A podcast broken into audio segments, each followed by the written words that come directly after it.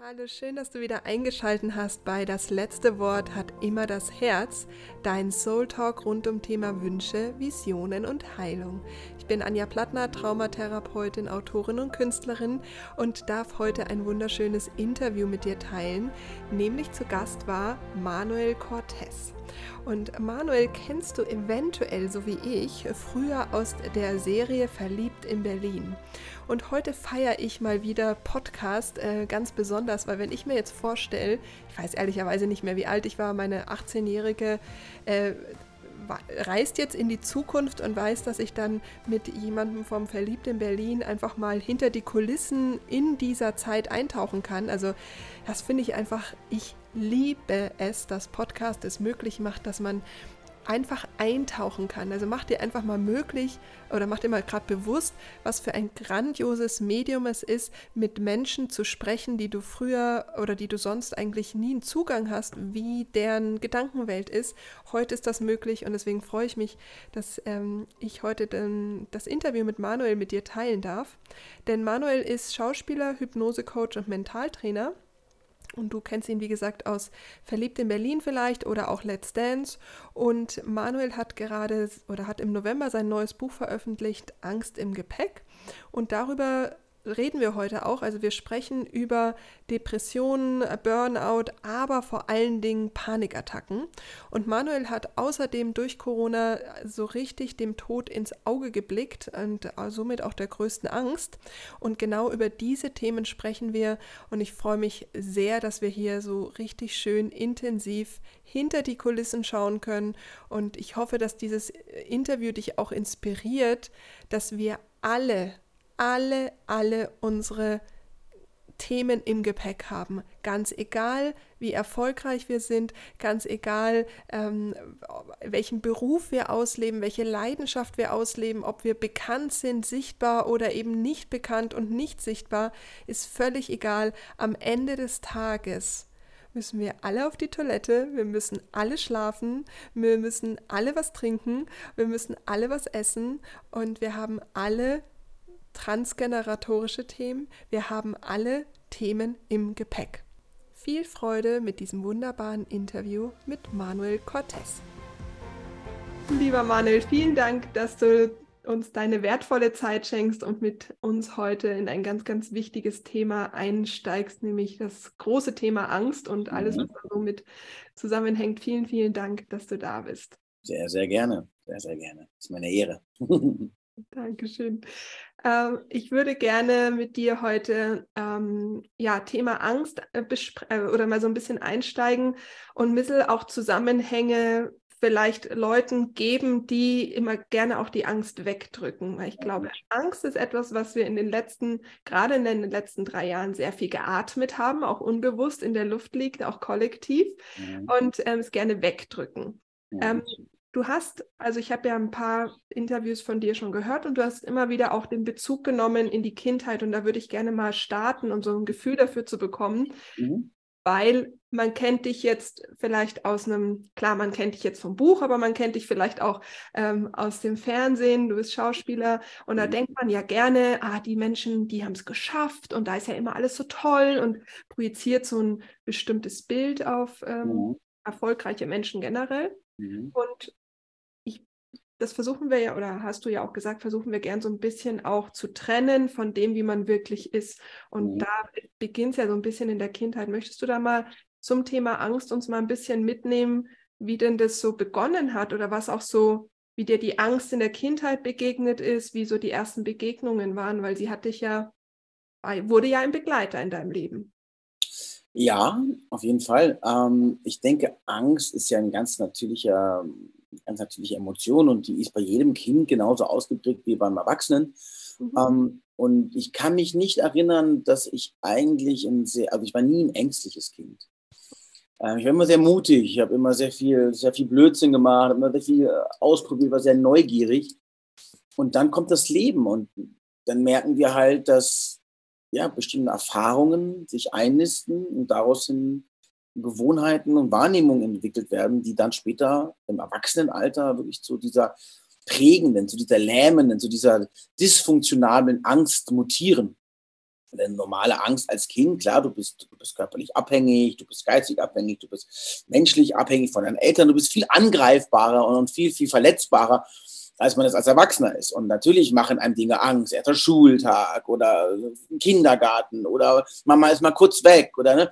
Wir bringen ja alle eine riesen Mütze Erfahrung schon mit uns in der Sekunde, wo wir geboren werden. Ähm, sind wir schon voll bis unter das Dach mit Erfahrungen und den Prägungen unserer Eltern und den äh, Prägungen unserer Ahnen und wie auch immer man das sehen möchte oder nicht, oder einfach nur die DNA unsere, unseres, da fängt die Kultur schon an. Ne? Also, mhm. welche Kultur du geboren bist und so, es ist alles nicht ungeprägt. Und dann habe ich so meine Erfahrung gemacht als Kind, ähm, war der Vater weg, dann kam die erste Ablehnung, dann kam die Erfahrung mit der Schule, dann merkte man plötzlich, dass man nicht ins System passte. Und so kam immer weiter mehr und mehr von außen Dinge auf mich ein, zu die mir eigentlich symbolisierten ähm, und die ich dann auch erfahren habe, so, passt dir nicht her, du bist anders, ähm, Ablehnung, die haben Väter, ich habe keinen, was stimmt mit mir nicht. Hm, so, dann kommt das Leben oder das, was wir dann davon mitnehmen, was uns prägt, was uns schmerzt, was uns verletzt, wo wir dann automatisch wieder Programme entwickeln, die wir versuchen einzusetzen, um diesem Schmerz zu entgehen unter Verstand. Ob wir ihn fragen oder nicht, wird sich immer in alles einmischen, was wir tun, denn mhm. seine Hauptaufgabe ist, die Maschine am Laufen zu halten und er will immer helfen und er will immer mitarbeiten und ähm, er macht dann viele Sachen gut, aber auch viele Sachen unpraktisch und wir halten dann lange dran fest und merken es irgendwann nicht mehr. Und dann entwickeln sich halt Ängste, dann entwickeln sich halt ja, Glaubenssätze, dann entwickeln sich halt verschiedene Verhaltensmuster in uns Menschen die aus der Kindheit geprägt sind, ohne dass sie es wissen, ohne dass wir es mhm. noch auf dem, auf dem, Schirm haben. So. Mhm. Mhm.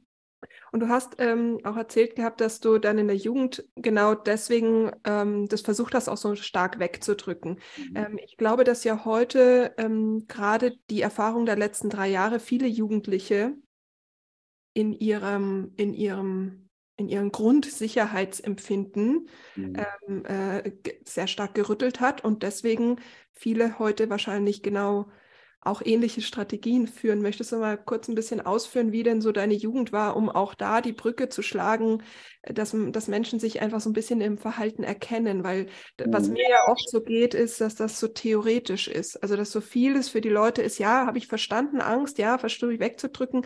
Aber es sind ja die Geschichten, Mhm. Ähm, die dann das Ganze greifbar machen. Mhm. Und kannst du mal, ähm, kannst du mal, und gerade gerade Jungs finde ich ja auch nochmal spannend, wie mhm. Jungs gehen auch anders meistens damit um als Mädels. Wie war das so bei dir in der Jugend? Hm, das fing eigentlich schon früher an. Also wirkliche Düsterheit, Traurigkeit kam eigentlich schon so mit dem Alter von 10, 11 bewusst. Vorher ist man zu unbewusst als Kind, kleines Kind. Das ist so, kann man nicht deuten. Aber wenn man spätestens so ab zehn oder wirklich ein Bewusstsein entwickelt, wirkliches Bewusstsein, auch eine Ich, eine sehr starke, ausgeprägte Ich-Wahrnehmung, dann, dann fangen diese Dinge an, einem wirklich zu belasten. Und dann ging es halt auch um die Krebskrankheit meiner Mutter. Ich hatte so dieses, dieses, diese ständige Angst, weil sie auch akut war, dass ich ja noch die Mutter verliere. Der Vater war ja schon nicht, war zwar lebendig, aber nicht physisch anwesend und diese große Hilflosigkeit. Also eine ganz, ganz große Ohnmacht und eine große Hilflosigkeit als, als Kind. Alle haben versucht, das irgendwie vor einem fernzuhalten, aber man hat es ja trotzdem komplett mitbekommen und fühlte sich so allein und ohnmächtig.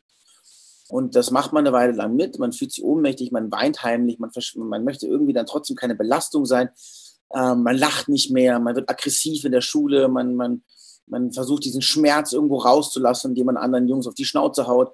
Also man sucht Ventile, um sich irgendwie lebendig und nicht mehr so ohnmächtig zu fühlen. Mhm. mhm. Und das etabliert, das etabliert sich dann. Dann mhm. merkt, lernt man und merkt man so, ja, nee, ich kann nicht loslaufen, einfach allen auf die Klappe, auf die Schnauze hauen, das geht nicht, das, das tut denen ja auch weh und das will ich ja auch nicht. Ähm, und dann fängt man an, das bei sich zu suchen und dann wird man destruktiv und dann fängt man an zu sagen, du, bevor du mich verlässt, verlasse ich dich, ist mir scheißegal, dann stirb halt. Ähm, ich mache mich nicht mehr so ohnmächtig, ich will mich nicht mehr so, so, so, ja, so handlungsunfähig sein und ähm, da ich nichts machen kann, ist es mir jetzt egal. So, mhm. jetzt bist du mir egal, jetzt sind mir die anderen egal, jetzt geht es nur noch um mich, ähm, jetzt fühle ich nicht mehr äh, und dann kommen die Drogen, dann kommt der Alkohol, dann kommt dann aber daraus wieder die, das eigentliche dringende Bedürfnis zu fühlen, also sich zu erleben, mhm. diese Betäubtheit, diese Ohnmacht zu durchbrechen, indem man exzessive, exzessive Wege sucht, um zu leben, laut lebt, schnell lebt, radikal lebt, immer so an, an die Edge ist, damit man dich spürt, mhm. ähm, um eigentlich die Betäubung, die man irgendwann geistig beschlossen hat, zu umgehen. Ne? Auf der einen Seite die totale Betäubung und auf der anderen Seite die totale Extreme, um diese Betäubung zu umgehen, um zu fühlen, dass man lebt. Ja, voll wertvoll. Ähm, ja, und das, das ähm, war dann auch lange bei mir Programm. Und dann kam irgendwann so mit 20 die ersten schweren Panikattacken.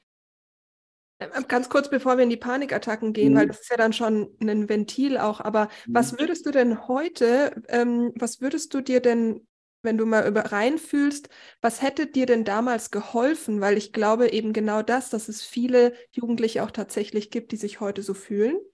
Ja, mhm. ähm, ähm, gerade weil, weil sich in diesen, vielleicht nicht unbedingt jetzt, aber vielleicht in den letzten paar Jahren so, äh, zwei Jahren mal so gefühlt haben, mhm. ähm, einfach was, was, so, was so Handlungsunfähigkeit und sonst was, Ohnmacht angeht. Was würdest du sagen, was hätte dir geholfen? Was hätten, was wären, was glaubst du, hätte man, hätte man überhaupt was tun können? Nee, meiner Meinung nach nicht, nein, denn ähm, ich hätte vielleicht noch Hilfe von außen kriegen können, aber dafür hätte ich wissen müssen, dass ich Hilfe brauche. Und das war überhaupt nicht gang und gäbe. Also das war, das, davon war nicht die Rede. Ich war nicht andersweise im Bewusstsein. Und es ist auch eine andere Zeit. Ich bin in den 90ern groß geworden. Da hatte man sowieso auch in der Jugend so eine No-Future-Einstellung, Brunch und alle meine Idole waren bekennend öffentlich drogenabhängig. Also das war eine andere Zeit und heute drehst du dich dreimal um und ich springe vier Coaches an. Ja, du, du machst drei Podcasts auf und alle reden über ihre Probleme und alle reden über ihre Emotionen. Das hat einfach keiner gemacht. Punkt. Ähm, ich habe nicht ohne Grund sieben Suizide in meinem Freundeskreis. So, ähm, hat es einfach nicht gegeben. Die Probleme waren da, die Emotionen waren da, aber das war einfach in der Gesellschaft noch nicht so. Und mhm. auch 20 Jahre später war es noch nicht so. Heute ist ein sehr, sehr großer Umgang, eine sehr, sehr große Transparenz, eine große Kommunikationsmöglichkeit. Man ist durch Instagram, durch Social Media, durch diese ganzen Kanäle so mit der Welt verbunden, dass man hört, ey, nicht alles glänzt, was Gold ist. Klar, Social Media tut uns auch immer wieder vorgaukeln, wie toll die Welt ist. Aber es gibt da auch zwischendrin viele Stimmen, die auch sagen, ey, ich habe Depressionen und ich habe einen Burnout oder ich habe Angst oder ich habe dies und das. Hat es gar nicht gegeben und ich habe die auch nicht gespürt, sondern in meiner Jugend war halt, fuck you, ich habe Bock auf Spaß haben, ich will ja. rausgehen, ich will leben und hätte das Letzte, was ich gemacht hätte, ist mich mit dieser Scheiße zu beschäftigen. Also, da ich gar keinen Bock drauf gehabt. So. Das musste dann erst Jahre, Jahre später und dann sage ich mal so mit 20 kommen, mhm. als ich dann wirklich durch die wirklich nicht mehr unumgängliche Panik gemerkt habe, so, okay, jetzt aber mit der Schnauze rein. Und auch da habe ich dann lange weiter andere Wege gesucht, als, also wirklich mich wirklich bewusst, äh, auch geistig fähig, äh, reflektierend mit meiner, meinen Gefühlen, meinen Ängsten wirklich beschäftigt habe, musste ich fast 30 werden. Mhm. Vorher habe ich alles Mögliche gemacht, um halt zu funktionieren, meine Karriere zu machen, ähm, Geistestrainings gelernt, Klopftechnik, alles, was ich halt so an super Skills, ich dachte so, umso stärker die Angst wird, umso stärker werde ich. Kommst du mit Messer, komme ich mit der Knarre. Kommst, kommst du mit der Knarre, komme ich mit der Bazooka. Ja, kommst du mit Panzer, komme ich mit Flugzeugträger. So, ich wurde einfach immer nur stärker und führte dabei immer einen sehr effektiveren Krieg gegen mich selbst. Das war ziemlich anstrengend, aber ich hatte sehr viel Kraft und bin ein sehr energiereicher Mensch, also habe ich das sehr lange gekonnt.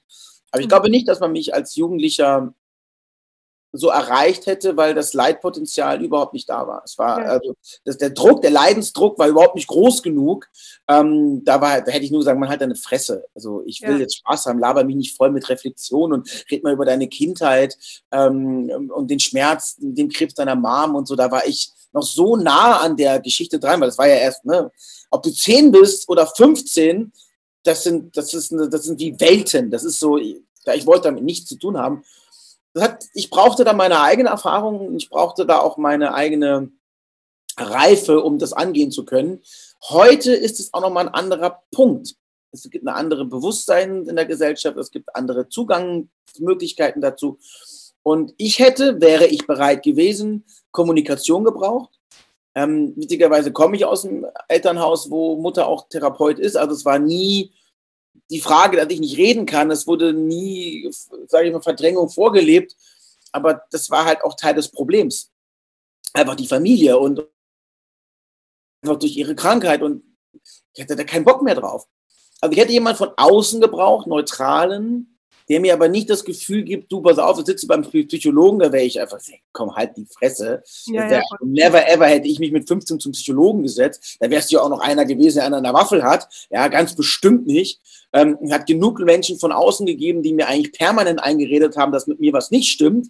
Ähm, ob es die Lehrer sind, ob es die Sozialarbeiter sind oder die, die Therapeuten in der Schule, die mich dann als verhaltensgestört, also das Ding war so abgefahren, dass ich mich von außen von irgendjemandem öffne, das hätte es gegeben, das haben sie alle verkackt, durch die Bank weg, vom Waldorflehrer bis hin zum, ja, vom, vom Sozialpädagogen bis hin zum normalen Lehrer. Die haben auf der gesamten Linie pädagogisch hardcore verkackt. Also es hat lange gebraucht, bis ich mich überhaupt wieder jemandem vertrauensvoll öffnen konnte und gesagt habe, ja, das ist ein Mensch, der ist cool. Also da musste ich sehr erwachsen werden. In dem Alter war der Stinkefinger omnipräsent, weil das war mein Problem, dass ich überall eigentlich nur gesagt bekommen habe, Alter, du bist das und du bist Legastheniker und du bist HDSler und du bist nicht das nicht und das nicht richtig und hier stößt du an und da bist du falsch. Ich hätte mich da nicht geöffnet, keine Chance. Ja. Mhm. Vielen Dank für das Mitnehmen, weil ich glaube, jetzt, ich glaube, dass sich wirklich richtig, richtig viele Männer gerade auch wiedererkennen äh, und viele, viele Jungs äh, in den Männern, denn mhm. ähm, ich arbeite auch viel mit Männern und äh, viele, viele, viele, viele sagen genau das Gleiche wie du. Und deswegen danke, danke für diese offenen Worte, finde ich großartig. Auch ich liebe es auch einfach mal frei Schnauze aus dieser Zeit zu sprechen, weil das, ähm, das, ist, das ist eben auch nicht so, ja, es war tatsächlich damals nicht so. Bin ja, bin ganz bei dir. Mhm. Ähm, das heißt, du hast gesagt, äh, mit 30 gab es dann so ein bisschen äh, den Wendepunkt. Ähm, da warst du ja dann, was ich ja ganz spannend finde bei dir auch, dass du ja dann nicht jetzt sagst, ich bin dann vielleicht in einem Beamtenjob oder so, wo man dich vielleicht nicht sieht, sondern du mhm. bist ja dann auch noch sichtbar. Also mhm. als Schauspieler ging ja dann, also das ist ja schon wieder in das, in das andere Extrem dann auch zu gehen, zu mhm. sagen, so, ich, ich bin hier ähm, in, in einer der erfolgreichsten deutschen Serien damals, war, glaube ich, Verliebt in Berlin, oder? Also es war ja eine sehr, sehr, sehr erfolgreiche Serie. Ähm, wie, wie, war das? Magst du mal, mal so ein bisschen in die Zeit mitnehmen, in dieses, in diese extreme Unterschied? Ja. Also das Interessante war ja, dass es ja eigentlich gleich lief, also gleichzeitig kam mit auch meinen großen Ängsten. Also ich habe mit, mit 20 meinen ersten Film gedreht und hatte mit 20 meine erste Panikattacke. Und das war dann eigentlich ein Versteckspiel über fast zehn Jahre, ähm, in dem ich auf der einen Seite nach vorne unglaublich erfolgreich war und das natürlich auch eine totale gute Ablenkung war. Ähm, also der Rausch, die, die, die, der Rausch jetzt von, von Erfolg, jetzt nicht Drogen, das habe ich dann irgendwann aufgehört. Also wirklich meine akute Drogenphase ging eigentlich nur so bis, sage ich mal, maximal 25 und am Ende war es auch nur noch Kiffen. Aber das habe ich dann auch regelmäßig gemacht, um da Ruhe ins System zu kriegen. Weil wenn du immer 180 gibst, dann musst du irgendwann mal wieder runterfahren. Ähm, also habe ich halt parallel gekifft, um irgendwie so ein bisschen so eine Entspanntheit in meinen total gestressten und total übergepeitschten Geist zu kriegen. Das war da so ein Kreislauf, ein Kettenkreislauf, aber war auch nicht förder, förderlich für die Ängste. Das habe ich dann sukzessive sein gelassen. Und parallel baute sich aber meine totale Karriere auf. Und umso mehr ich da erfolgreich wurde, umso ängstlicher wurde ich, die wieder zu verlieren. Denn ähm, das hat ja keiner gewusst. Das war ja, ne, du bist ja das Produkt. Du bist ja der hellende Stern, du bist ja das leuchtende Fundament, ähm, an dem sich alle orientieren und zu dem alle wollen. Die wollen nicht sehen, dass du eigentlich gebrochen bist. Die wollen nicht sehen, dass du schon seit deiner Kindheit eigentlich ein Getretener bist. Das, wollen, das, ist, nicht, das ist nicht sexy. Die wollen den, den Strahlemann, die wollen die, die Illusion, ne? die wollen, dass alles gut ist, dass du das alles kannst, dass du leuchtest. So. Und ähm, das versucht man dann sehr lange aufrechtzuerhalten mit allem, was man nur kann. Und äh, umso lauter Auto, umso stiller, umso zerbrochener, umso ängstlicher man wird, umso lauter wird man auf der anderen Seite spannend, ja. Also es ist ja auch dieses, beschäftige mich viel mit Thema Sichtbarkeit und authentischer mhm. Sichtbarkeit. Mhm. Und das ist ja eine, das ist ja eine Sichtbarkeit, die aufrechterhalten werden muss. Die ist ja nicht einfach dann da. Und das ist das, glaube ich, was ja so zerreißt oder? Keine Sichtbarkeit ist einfach da. Sie muss immer aufrechterhalten werden. Immer. Eine Sichtbarkeit ist eine Haltung. Ob ich sichtbar bin oder nicht, ist eine Haltungssache. Und die werden wir immer aufrechthalten müssen, weil die Haltungen etwas ist, die in diesem Leben geprüft werden. In jeder Form. Geht es mir gut? Ist es leicht, sage ich mal, gute Vorsätze zu haben oder mich gut zu fühlen oder eine bestimmte Geisteshaltung zu haben? Erst dann gewinnt sie an Tiefe, wenn aus Worten Wahrheit wird. Mhm. Und eine Sichtbarkeit ist etwas, was wir immer in einer bestimmten Form, was auch immer die Sichtbarkeit für dich dann bedeutet in diesem Hinsicht, aber es ist eine Haltungssache und Haltung wird immer geprüft. Ja, voll schön. Ja. Stimmt. Ähm, lass uns mal weitergehen. Das heißt, du mhm. warst dann, ähm, wir sind jetzt um die 30, oder? In der Zeitlinie, so ein bisschen in der Geschichte? Ja, also sag ich mal, bis Ende verliebt in Berlin, dann war ich so 26, dann kam noch ein paar Jahre richtig gutes Drehen so, dann war ich so, ja, doch, kann man so sagen, so um die 30, genau. Dann war ich so um die 30 rum und dann fing das nächste Jahrzehnt an. Ne? Mhm. Also zehn Jahre Halligalli, nur mit Drehen und, und, und parallel Optimierungsversuchen, meiner Angst zu entgehen. Und da war ich dann schon mit, mit 30 so weit, dass ich so erschöpft war und so, so burnoutig, so, also so körperlich und geistig so durch, dass ich gar nicht mehr kämpfen konnte. Dann kamen noch mal so ein paar Höhen und Tiefen und dann habe ich spätestens mit, was bin ich, 44, also werde jetzt 44, zehn Jahre zurück, ja, so mit 33, 32 kam so der richtige Turn. Da habe ich noch mal eine große Fernsehshow gemacht, ich habe Let's Dance gewonnen damals und das war diese ganze Geschichte, das ist auch ein großer Teil in meinem Buch, ein Kapitel in meinem Buch, ähm, wo ich nochmal so eine volle Mütze Ablehnung gekriegt habe, auch so konstruiert, also auch so entertainmentmäßig Ablehnung, aber die Leute vergessen immer, dass da unten Menschen stehen. Mhm. Wenn man von der Kanzel her so die Gülle über den Kopf kippt. Und das hat dann bei mir krass was ausgemacht, hat so, so einen krassen Flashback gegeben. Weil bis dahin hatte ich eigentlich gedacht, du hättest du mich gefragt zu diesem Moment, wäre ich so gewesen, ey, Ängste sind bei mir durch. Also das Thema habe ich gegessen. Ich bin jetzt der totale Herr meines Geistes. Ich habe alle möglichen an NLPs und solchen Geistesgeschichten gemastert. So, ich bin, da bin ich durch. Das habe ich im Griff so. Ja, aber ich habe es halt auch nur im Griff gehabt. Und das ist genau der Punkt. Wenn ich etwas im Griff habe, dann halte ich es fest in meiner Faust und dann ist es immer bei mir. Ich kontrolliere es vielleicht, aber es ist immer Teil meines Seins. Und das habe ich nicht verstanden. Ich dachte, wenn ich nur dominant bin, wenn ich mächtig bin, dann gibt es kein Problem. Und dann gab es solch ein, also so eine Klatsche, so ein, so ein Flashback, fühlte mich da wie ein dreijähriger Junge, äh, hilflos, ohnmächtig der Kritik gegenüber. Ich fühlte mich klein, ich war unsicher. Die Angst hatte mich so wieder im Griff. Und dann ich so, Moment mal, das, das, das kann doch nicht sein. Ich habe doch jetzt zehn Jahre so krass gelernt und gelesen und Seminare und war ja auch in Therapie gewesen, nicht lang, aber ich war in Therapie ähm, und hatte alles Mögliche mal probiert. Also, das kann doch nicht sein, dass das jetzt einfach nicht, das kann doch nicht sein. Die waren verzweifelt, war so verzweifelt und habe dann echt nochmal auch durch diese Show eine solche krasse Katharsis erlebt ähm, und habe dann auch in der Show angefangen, nochmal Hypnose zu machen, weil ich einfach mit allen Strohhalmen gesucht habe, die ich jetzt nehmen kann, um, weil ich wollte mir das nicht nehmen lassen. Und gesagt, nein, ihr nehmt mir nicht die Freude am Tanzen, ihr nehmt mir nicht die Freude, das, das werde ich nicht zulassen, habe da so gekämpft. Ähm, und habe dann irgendwann aufgehört zu kämpfen gegen sie und bin dann jede Show nur noch reingegangen mit dem, egal, ob ich heute rausfliege, ist mir wurscht. Ähm, ich bin jetzt hier, um, um mich dieser Sache zu stellen, um für mich Frieden zu finden, zu tanzen, einfach mein Ding zu machen und ihre, ihre Anfeindungen, ihr, ihr, ihre Kritik einfach an mir abprallen zu lassen und zu sagen, hey, das ist okay, hat mit mir nichts zu tun. Aber echt, wirklich, da habe ich zum ersten Mal angefangen, Kindheit, Traumas, Ursachen wirkliche Ursachen zu behandeln und nicht zehn Jahre lang gegen Symptome zu kämpfen. Mhm, oh, was für ein wertvoller Satz. So. Ja, das war wirklich, das war Game Change. Und dann so sind jetzt wieder zehn Jahre vergangen, in denen ich dann wirklich angefangen habe, mich überhaupt zu begreifen, was sind Ursachen. Mhm. Und dann kam die Krebskrankheit der Mutter, dann kam der Vater, dann kam das Abstoßen der Schule, dann kam die familiäre Geschichte, dann kamen viele, viele alte Themen hoch ähm, das Minderwert, das tiefe, tiefe, tiefe Minderwertigkeitsgefühl, was mein Leben lang mich begleitet hat. Denn egal, egal wie viel Film ich gedreht habe, egal wie oft ich erfolgreich war, egal wie oft die Leute mir applaudiert haben oder da standen und meinen Namen geschrien haben, das war wie so ein, wie so ein Film. Ich habe mir den angeguckt, fand den auch irgendwie geil zwischendrin, hat mich auch befriedigt, aber nie erfüllt. Immer nur befriedigt. Wie ein Kick, das ist wie eine Nase, das ist wie, wie ein Joint, das ist wie ein Rausch. Das war so geil und dann danach Leere. Also musst du ihn wieder schaffen. Du brauchst den nächsten Kick, du brauchst den nächsten Film. Und als ich das begriffen habe, bin ich in eine tiefe, tiefe Depression, eine tiefe Traurigkeit gefallen. Eine Traurigkeit, die ich jahrzehntelang nicht angeguckt habe. Und die musste dann auch kommen. Die ist dann aus mir rausgebrochen. Die hat mir massiv den Boden unter den Füßen weggezogen. Ähm, das war dann nach der Show. Bis dahin habe ich noch so, na, so mhm. das noch machen können. Ich die Nummer auch gewonnen, was für mich auch eine krasse, also wirklich so vom, vom die Angst lähmt dich, die, die haut dich aus den Socken und du überwindest das und stellst dich deine Thematik und dann gewinnst du sogar. Das war für mich so ein krasser Gamechanger.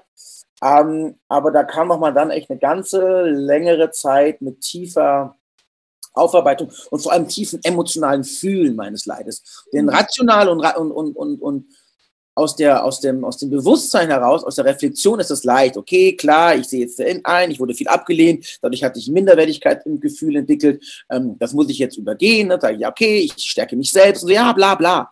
Theorie, nett. Alles richtig, überhaupt nicht falsch. Deine Selbstliebe, ähm, ich muss erstmal lernen, mich selbst zu schätzen, bevor ich mich lieben konnte. Ja, das wird dir immer um die Ohren geknallt, so ja, lieb dich selbst und Liebe ist der Schlüssel und so. Das ist alles super nett und auch überhaupt nicht falsch. Nur für Menschen, der so lange einen Betonklotz in seinem Herzen getragen hat, ist das ein relativ unüberwindbarer Punkt. Also habe ich erstmal angefangen müssen, mich zu schätzen. Überhaupt ja. erstmal eine Wertschätzung zu lernen, dann eine Fürsorge zu lernen und daraus ist irgendwann eine Selbstliebe entstanden. Aber das hat, das hat gedauert und das war ein Weg, mit der bis heute nicht, nicht zu Ende ist, Gott sei Dank, denn ich denke, die Entwicklung des Geistes, des, des Körpers und der Seele ist nie zu Ende, denn das ist das Prinzip des ja. Lebens. Ja. Jeder, jede Pflanze auf diesem Planeten hat Wachstum schon in ihrer DNA, in ihrem Grundprinzip. Und wenn wir ihr den Raum, das Licht und die Energie geben, dann, dann, dann, dann wächst sie. Ja. Und wenn wir das als Menschen nicht tun, dann können wir uns dieselbe Frage stellen. Warum habe ich keinen Raum? Warum habe ich keine Energie? Und was nimmt mir das? Und wenn wir das finden, können wir wieder wachsen. Ja. Voll, so wertvoll. ähm, Danke, ich bin gerade so, ja, weil es so schön, also weißt du, es ist so, wenn man selbst über Heilung so viel arbeitet und so weiter, dann ist es mhm. einfach so schön, wenn jemand auf der anderen Seite genau das auch einfach mal in so klaren Worten beschreibt. Deswegen vielen Dank. Das ist sehr, sehr geht einfach um die Ursache und die muss auch integriert werden. Äh, wollen wir hier mal ganz kurz in die Heilarbeit einsteigen, weil das ist zwar jetzt ein kurzer Exkurs, aber ich finde es so ein wichtiger Punkt. Ähm, dass die, also dass ja auch die, dass diese ganze Heilung, also auch erstmal mit der Erkenntnis beginnt, ja, aber dann eben Schritt für Schritt ja auch in die Verkörperung gehen darf, in das Fühlen, in das Integrieren. Ähm, mhm. Was würdest du da Leuten vielleicht so ein bisschen nochmal als vielleicht mit auf den Weg geben, weil ich glaube, auch hier sind ganz viele, werden gerade ganz viele Menschen gerüttelt und aufgefordert, den, Heilweg, den, den Heilungsweg tatsächlich auch anzugehen. Mhm. Das Erste, was wir beim Heilungsprozess weglegen dürfen, ist das zielorientierte Handeln. Heilung ist kein Zustand, es ist ein Prozess. Und da wir in dieser Welt auf Leistung getrillt sind, indem wir A tun und sofort B erwarten, erwarten wir von uns, dass wir A tun und B tun und fühlen und leben und sofort unsere Hürden überwinden und sofort den, den Endboss killen und dann morgen der Übermensch sind und dann selbstoptimiert da sind. Ähm, dieses Denken ist das Hinderlichste, was wir tun können, wenn wir heilen wollen. Das ist Punkt Nummer eins. Punkt Nummer zwei ist, dass wir uns die Zeit geben, die wir brauchen. Wir können nicht erwarten, dass wir 30, 40 Jahre leben, Gewohnheiten, Verhaltensweisen, Muster, ja, Systeme antrainieren, in ihnen perfekt leben, unseren, ne, unser Verstand uns so lange perfektioniert darauf, in diesem System zu überleben und dann von heute auf morgen einfach alles umschmeißen und glauben, dass wir das sofort können. Und wir müssen wieder neu leben lernen. Und ich überlege mal, wie mühsam, aber auch wie freudenreich die ersten Schritte unseres Lebens waren. Und wie oft wir dabei einfach auf die Schnauze geflogen sind und wieder aufgestanden sind. Ich habe noch nie ein kleines Baby sagen hören, gut, weil ich auch nicht richtig reden kann, aber äh, von der Haltung her, ich stehe nicht mehr auf, weil ich zweimal hingefallen bin. Sondern das hat Neugier, das hat, das hat Lebenswillen, das hat Freude, das hat, das hat Motivation von ganz alleine. Den musst du überhaupt nicht sagen, Lauf. Ein Kind wird immer den natürlichen, wenn es gesund ist, den natürlichen Drang haben, aufzustehen und zu gehen. Ähm, mhm. auch selbst wenn es ich mal, eingeschränkt ist, wird es das versuchen. Es wird es immer versuchen. Das Leben will sich immer ausdrücken, will immer den Weg nach außen finden. Und diesen, diesen alten Urinstinkt, diesen Impuls nach Wachstum, nach Reife, nach, nach, ja, nach Heilung von allem, was wir haben, diesen Impuls zu folgen, ist das Einzige, was wir eigentlich wirklich von der Inbrunst her tun müssen.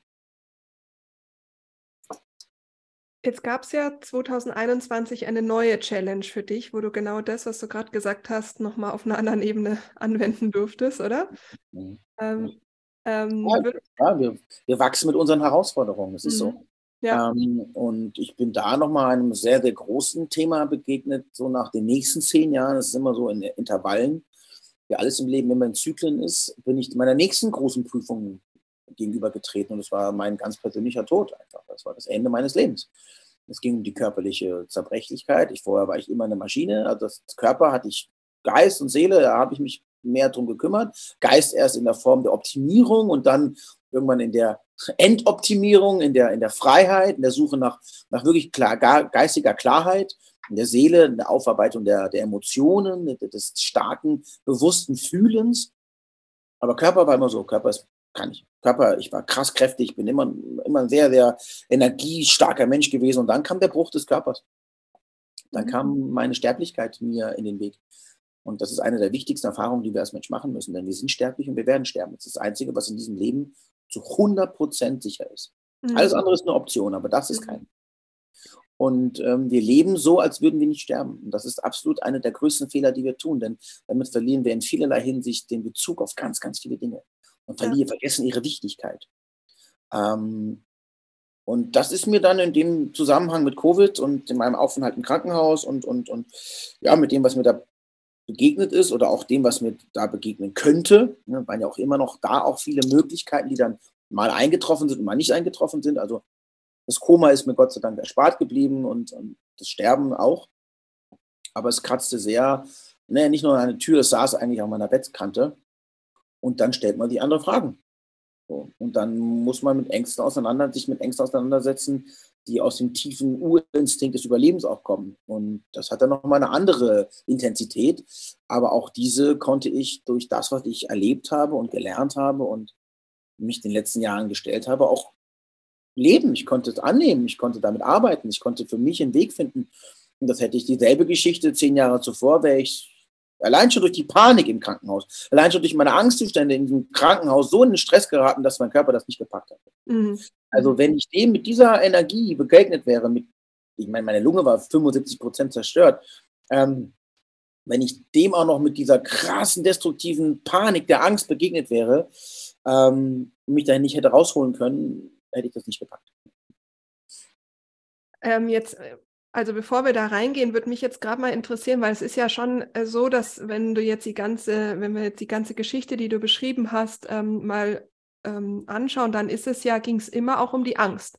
Und jetzt dann eben in äh, durch Covid so volle Kanne mit dem Tod konfrontiert zu werden, ist ja dann die, die ich meine, das steht ja meistens hinter jeder Angst, aber trotzdem die, die, die stärkste Angst, mhm. der jetzt zu begegnen. Was würdest du, um ohne jetzt erstmal reinzugehen, aber es ist ja überwunden. Was würdest du sagen, hat es ausgemacht mit deinem Leben? Weil es, also es ist ja nochmal was anderes, all das zu erleben, als mhm. jetzt offen in so einer Klarheit drüber sprechen zu können und zu sagen, okay, so und so war es, so und so ist es.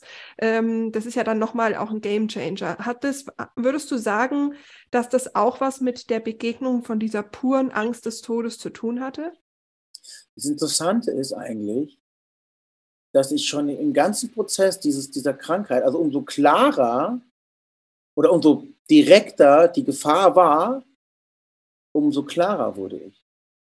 Und das war ganz interessant. Also ich habe zum Beispiel diese Form von Panik, die ich noch Jahrzehnte zuvor kannte, ne, also diese ganzen klassischen Symptome auch, ne, Schwindel und, und, und Tunnelblick und, und, kalte Hände und Schwindel und, und dieses Ah und Kurzatmigkeit und so. Also die wirklich physische gefühlte Form von Angst war gar nicht mehr da sondern umso klarer der Tod, also wirklich das vor uns steht, das war eine andere, das hatte eine ganz andere Qualität von Angst. Das, das, da ging es um, die reine Existenz. Das war auch ein Instinkt, also ich bin einem ganz tiefen Instinkt auch begegnet, Überlebenswille.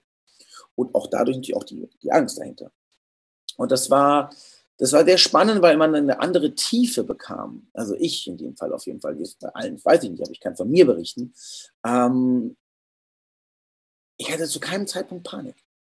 Es war Angst da, ja. Ne? Wenn der Arzt dir plötzlich am Abend, 8 Uhr abends sagt, so, ja, wen sollen wir denn anrufen, wenn sie morgen ins Koma müssen? Und du das erste Mal plötzlich das Wort Koma hörst, nicht so, Moment, wovon reden wir? So, ja, ihre Lungen, also ihr Blut, äh, Blutsauerstoff fällt immer weiter, obwohl wir extern Sauerstoff zugeben. Und wenn das weiter fällt, müssen wir intubieren. Gute Nacht, klar, Tür zu. Mitten im Ausland. Keiner ist da, niemand kann dich besuchen, alles sind weg. Weiß nicht, ob du deine Freunde, deine Familie, deine Frau, die irgendwo krank liegt, ähm, ob du die je wieder siehst. Ähm, denn die Wahrscheinlichkeit, dass du aus dem, aus dem, aus dem, aus dem Interpretation, aus dem Koma wieder aufwachst, ist, geht, ist da, aber selten ohne Schäden und ähm, das ist schon echt ein Ritt. Also die Gefahr besteht, dass du übertem äh, überbeatmet wirst und ähm, passiert ziemlich viel Scheiß. Und das wollte ich auf gar keinen Fall. Und ähm, ich wusste, jetzt geht es um die Wurst. Es gab eine Nacht, da wusste ich, jetzt geht es um die Wurst. Das ist jetzt meine Challenge. Jetzt geht es über die, die, die Körper voll Geist. Jetzt geht es darum, den Geist oder über den Körper zu stellen. Und mit allem, was ich an Heilkraft habe, und allem, was ich an geistiger, ja, auch, auch spiritueller Kraft in mir hatte, die zu vereinen und in eine Klarheit zu führen, dass diese Lunge stabil bleibt. Mhm. Ich eine Nacht lang gemacht. Mit allen und da sind ja auch Gegenkräfte, das darf ihr nicht wissen, also darf man nicht vergessen. Ich war ja auch im, im Epizentrum von Corona und Corona hat eine dermaßen Macht, eine dermaßen Energie, weil natürlich auch die ganze Welt sie in dem Moment auch fütterte. Also es war ja nichts, hatte so viel Präsenz und nichts hatte so viel geballte Energie und ich war in ihrem Reich. Also ich war in dem Reich von diesem Corona und das wollte mich haben. Das wollte mich besitzen und ich merkte, wie die Dunkelheit aus den Wänden auf mich zukam und ich wusste, jetzt geht es darum, stabil zu bleiben. Und das war eine krasse, krasse, aber es hatte wenig mit Angst zu tun. Also diesen ersten Schritten von Angst, was man kennt, das hatte, das war, hatte eine andere Qualität. Eine andere mhm. Qualität, eine andere, andere, auch, auch eine andere Brisanz. Mhm. Und das war nicht mehr so, ich überwinde Angst, sondern das war, ich überwinde Körper und ich überwinde Geist. War, äh, und vor allen Dingen, ich gehe, ich trete den, schon auch den Kampf an. Oder? Also es hat ja genau nicht, das war es genau eben nicht mehr. Es war kein Kampf. Also nicht den Kampf im, im sondern wenn ich mir jetzt überlege, dass die andere Energie, die dunkel, also was Dunkles auch an den Wänden ist, dann auch Ja mhm. zu sagen und dein und die, die ähm, weil du brauchst ja, wenn das eine, kommt und sagst, das, an, das will, will, ich nicht, dann musst du ja sagen, ich baue eine Gegenkraft auf, die kann, Nein, sodass die. Ah, okay. Eben, eben, gar nicht. Und das ist das, was wir ganz oft, und das war genau das, was ich meine mit dem Wein Next Level. Ich war bereit zu sterben. Das war nicht der Punkt. Ich war bereit zu sterben. Ich habe mich trotzdem auf die Lunge konzentriert, nicht mit dem, ich überwinde dich und ich werde jetzt stabil und ich springe dir von der Schippe und ich zeige dir mit Willen, was ich an Geisteskraft habe, um mich gegen dich zu setzen, hätte mich zerbröselt. Ich habe mich hingegeben. Das ist ein absolutes Vertrauen. Das war ein reines Vertrauen, zu sagen, ich gebe mich ins Licht, was immer auch geschieht.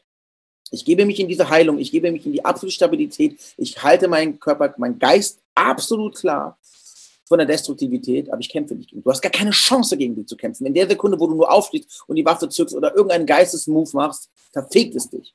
Keine Chance.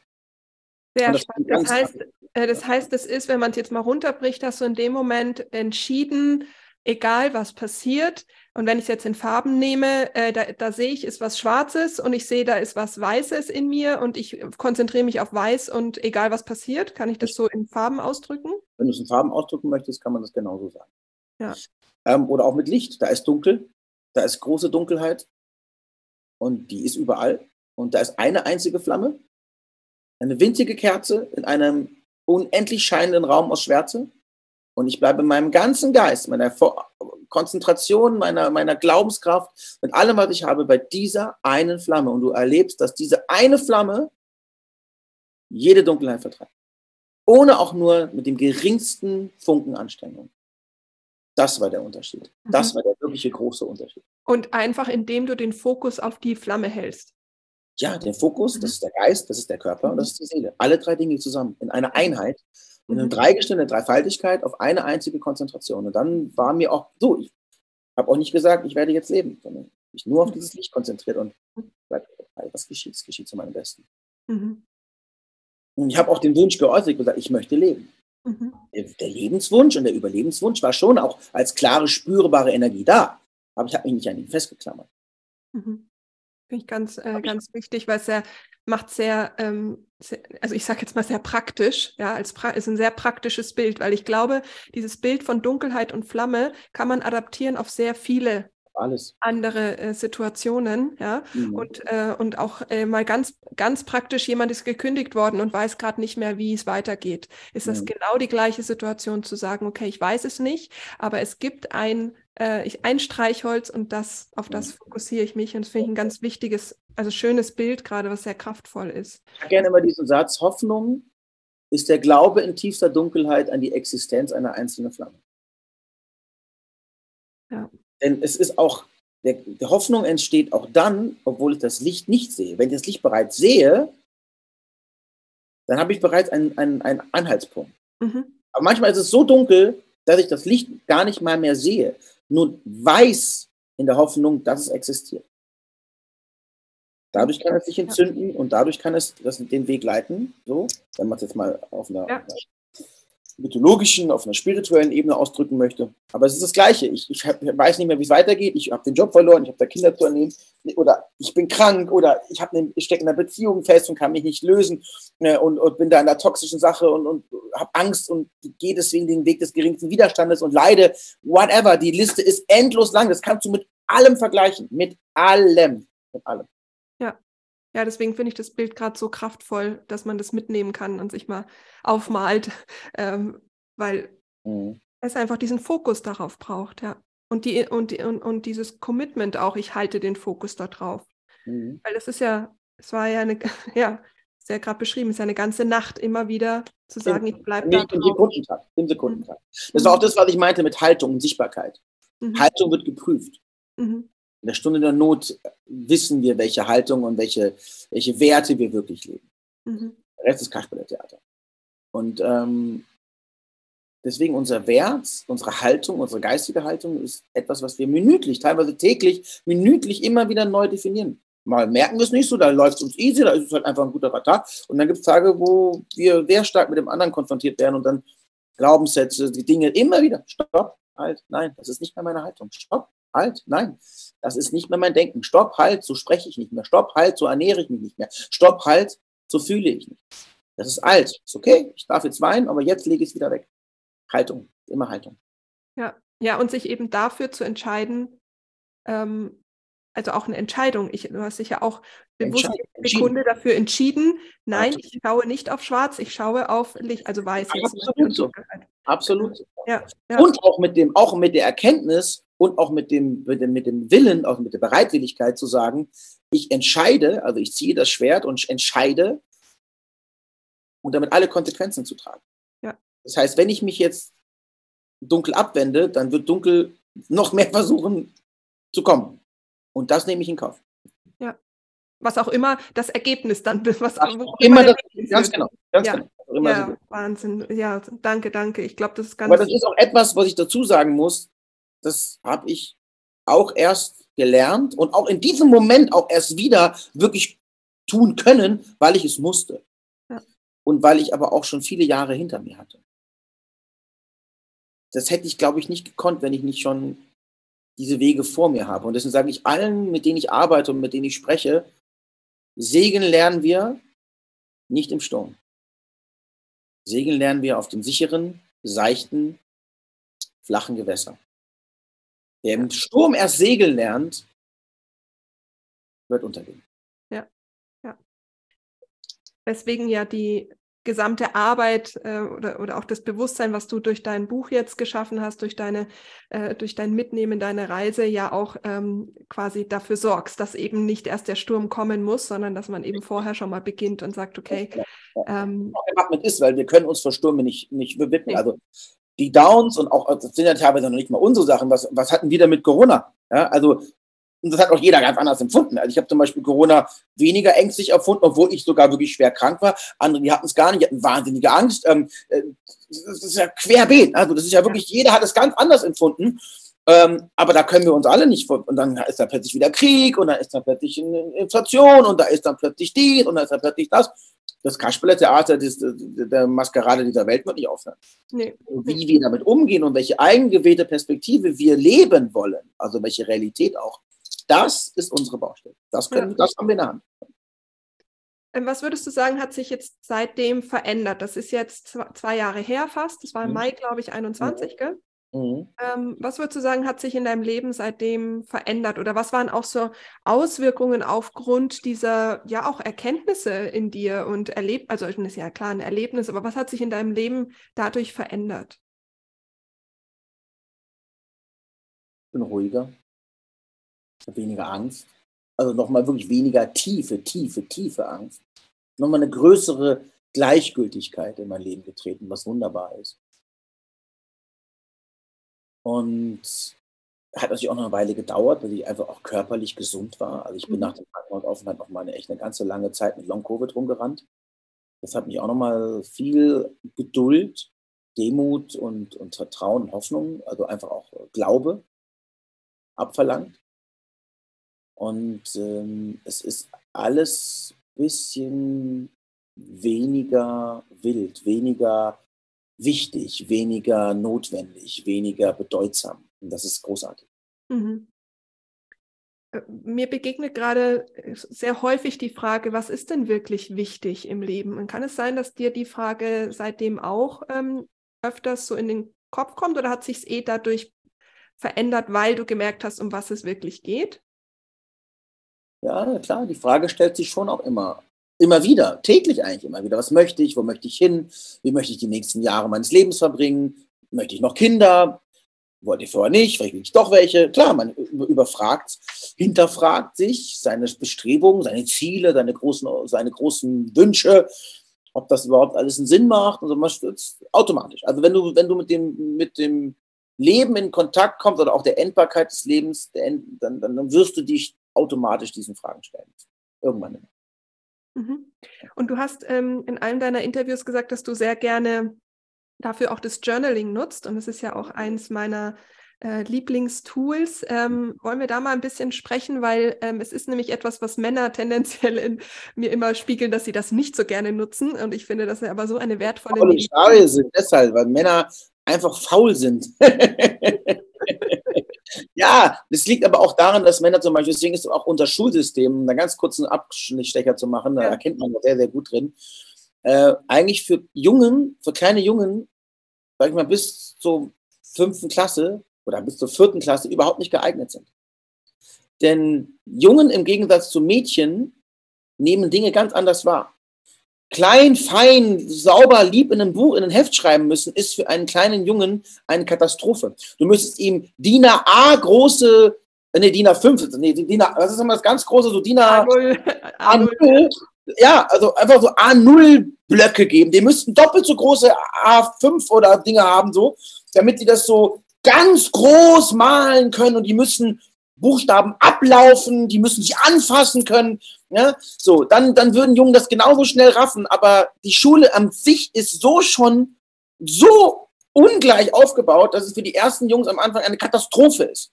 So, und dann können manche sich besser damit einfügen als andere, aber es ist, da fängt es schon mal an. Mhm. Und ähm, deswegen Journaling und auch generell Männer haben ja auch in der gesamten Aufarbeitung, in der therapeutischen Arbeit, in der Coachingarbeit immer noch den Mini-Anteil im Vergleich zu dem, wie viel, mit wie vielen Frauen ich arbeite. Ja, und nicht nur ich, sondern auch eigentlich alle meine Kollegen. Ähm, das ist immer 80-20. Es wird mehr, Gott sei Dank, und es öffnet sich, aber für einen Mann ist das Reden, das Öffnen, der Zugang zu Gefühlen immer noch ein so viel größerer, ja, eine so viel größere Hürde als für Frauen. Denn den einzigen Vorteil, den man dem schwachen Geschlecht, ja, mit Anführungsstrichen, zugestanden hat, ist ihre Emotionalität. Bis zu einem bestimmten Punkt. Wer bloß nicht hysterisch, ja, aber dass ein Mädel weint, ist okay, dass sie sanft sein darf, ist okay, dass sie mal Gefühle, ja, das ist das schwache Geschlecht, da können wir als Männer ja wieder stark sein. Hey. So, aber wenn der Starke schwach werden muss, vermeintlich, ne, so in der, in der alten Wahrnehmung. Das erfordert die Aufgabe eines gesamtgelernten Männlichkeitsbildes. Und dann dieses Journalen und sich da hinsetzen und schreiben, das ist so eine Mädchenfleißarbeit, das finden viele Männer doof, ja, das, das äh, kenne ich. Ja, ich mag so trotzdem ein bisschen mitnehmen, weil ich finde es ja gerade so toll, äh, dass du die ähm, ja, all diese Tools jetzt wie auch zum Beispiel Hypnose und äh, wo mhm. dann äh, Kontrollverlust und äh, das ist ja so diese Mythen, die auch sehr stark im männlichen ähm, Kopf ähm, verankert sind, ähm, einfach mal nutzt und deswegen finde ich es großartig. Nimm uns doch mal mit, wie mhm. das mit dem Schreiben ist. Wie machst du das? Warum magst du das? Ich habe gelernt, und das war auch etwas, was ich für mich ähm, gelernt habe, denn ich bin ein absoluter Schreibhasser. Also ich persönlich schreibe überhaupt nicht gerne. Ähm, dass das, wenn man es aber trotzdem tut, eine unglaublich tiefwirkende, äh, ja, einfach eine Wirkung hat, eine krassen, krasse Wirkung auf mich, auf mich, auf meinen Geist. Denn was, was erschaffen wir mit Schreiben? Realität. Schreiben oder etwas aufzuschreiben, sagt sich auch, man Lied ist schwarz auf weiß, schafft Realität. Gedanken, Emotionen sind konfus.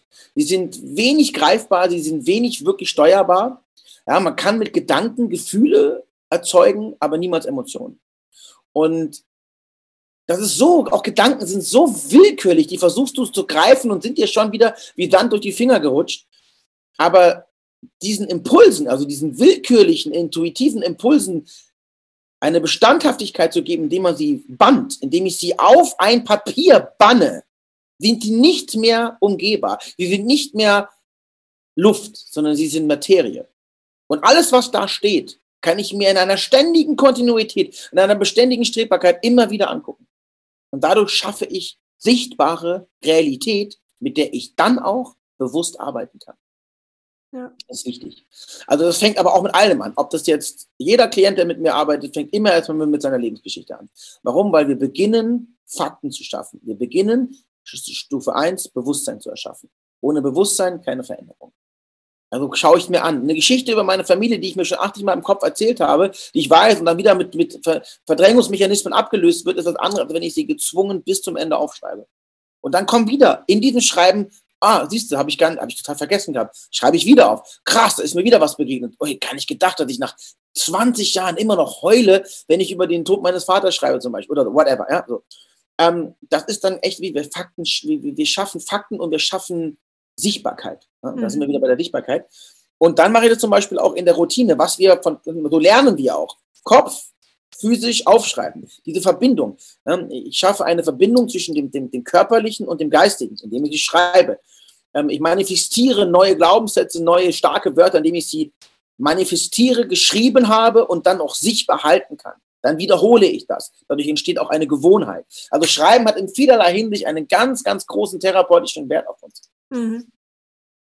Ähm, würdest du sagen, du hast ja jetzt auch ein Buch geschrieben? Mhm. Kommen wir zum äh, letzten Punkt noch, ähm, weil das ja auch, das ja auch Schreiben. Und würdest ja. du sagen, dass dein, ähm, dass dein Buch zu schreiben auch nochmal äh, ein, ein therapeutischer ähm, äh, Teil für dich war? Also ja. eine, eine, Eigentherapie? Ja, ein sehr großer, ein sehr wichtiger Punkt. Ein sehr wichtiger Punkt. Denn das mhm. Schöne ist, dieses Kapitel kann ich jetzt nehmen und ins Regal stellen. Und das ist das Gleiche. Dieselbe selbe Wirkung hat das Schreiben auch bei mir. Schaffe wie nochmal Fakten. Ich habe mich nochmal Dinge gestellt, die ich noch nie aufgeschrieben hatte.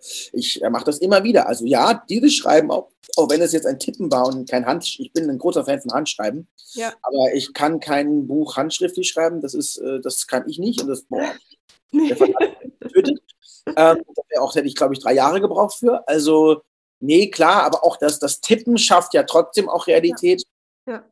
wenn es weniger verknüpft ist.